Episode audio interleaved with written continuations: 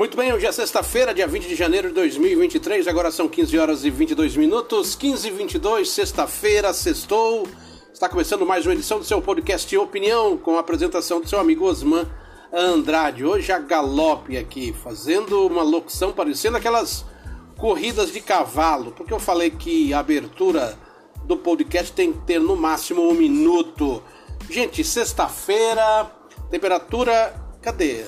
Não tá dando, não tá mostrando a temperatura aqui no meu computador, mas está quente aqui em Santos e está começando a chover. Tomara que não inunde a rua Campos Melo aqui no bairro do Macuco. E hoje nós vamos falar sobre uma notícia aí que está pipocando aí nas redes sociais, com grande frisson. Danilo Gentili, candidato a presidente da República em 2026. É, acreditem, eu conto essa história para você já já. Segura aí.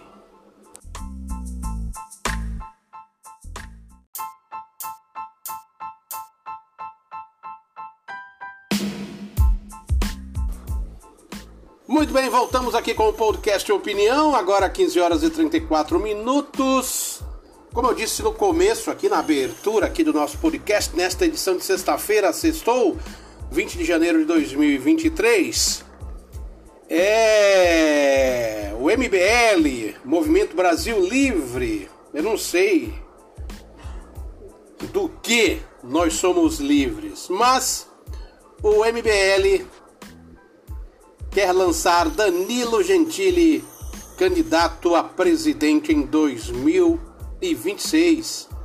E essa foi uma afirmação do deputado federal Kim Kataguiri. Kataguiri, não sei nem falar o nome desse camarada. Ele é do União São Paulo. É, União São Paulo, que é o partido, né? Que mudou de nome, que esses partidos mudam de nome igual troca de cueca.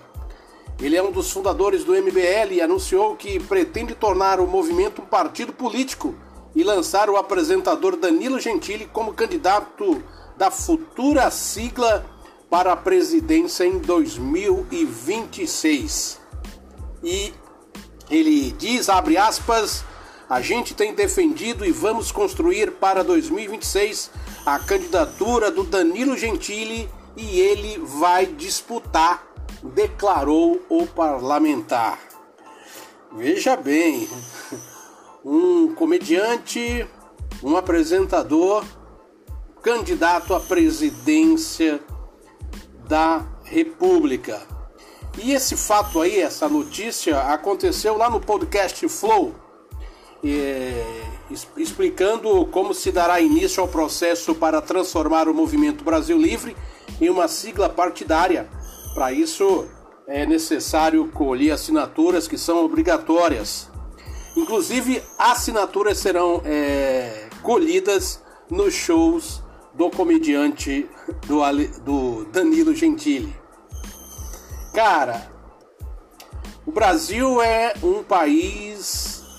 Não é um país para amadores.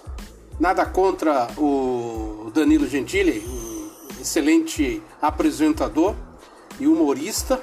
Aliás, eu acho o Danilo Gentili muito mais apresentador hoje do que comediante. Ele é um bom apresentador. Eu já, eu já assisti os programas dele e ele é um bom apresentador. Ele evoluiu bastante. Como apresentador, ele é um bom apresentador. Como comediante, ele tinha algumas piadas é, lá, lá no começo meio sem graça, não achava ele muito legal mas como apresentador ele sabe apresentar e sabe respeitar muito bem o convidado, ele sabe explorar essa questão de apresentar. O cara é, o cara é bom. Agora, daí o cara querer ser presidente da república, cara, eu acho que cada um no seu quadrado. Mas essa é uma opinião minha.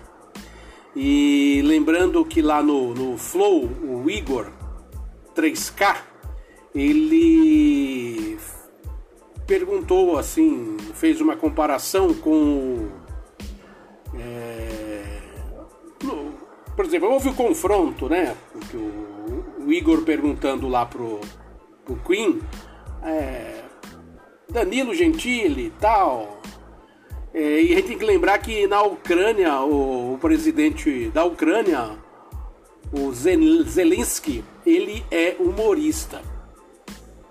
Então, cara, outra coisa que também o Ronald Reagan, que foi presidente americano, ele saiu da casa, ele saiu das telas do cinema para se tornar chefe da Casa Branca em 1981. Cara, é complicado, cara. Mas não é a primeira vez que o Brasil é, tem ou pretende ter um candidato é, do meio televisivo, né? Ou da comédia, ou da apresentação, na disputa presidencial. Silvio Santos, em 1989, ele quase foi candidato a presidente da República. Olha aí, que teria muitas chances de obter êxito se não fossem as manobras jurídicas dos adversários que retiraram a, a campanha é, do Silvio Santos, né? Porque o Silvio Santos teve uma grande chance entre a disputa estava em andamento entre o Fernando Collor, Lula e o Brizola. E o Partido Municipa, Municipalista Brasileiro, PMB, decidiu substituir seu candidato à presidência, que era até então o Armando Correia, por Silvio Santos. Isso causou um frisson político, né? O dono do baú ele, ele, ele mudou todo o cenário político, todas as pesquisas, e o Silvio Santos quase foi candidato a presidente da República com o número 26. Engraçado que eh, naquela época era, as cédulas eram de papel, mas quem fosse votar no, no, no, no lá no candidato, no Armando Correia, no 26, estaria votando no Silvio Santos. Cara, esse país é uma piada mesmo.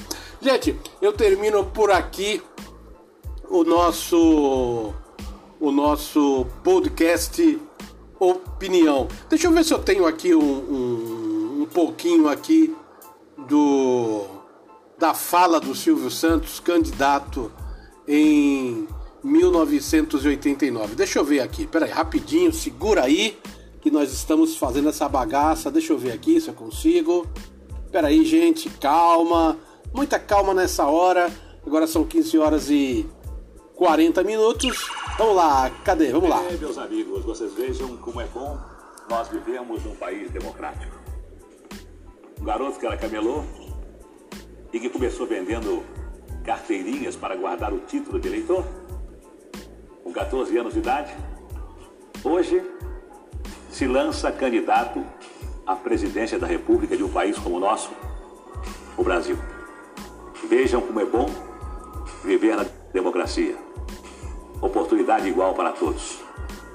E vocês sabem que, desde que eu comecei a falar em política, as minhas preocupações sempre foram com as pessoas menos favorecidas.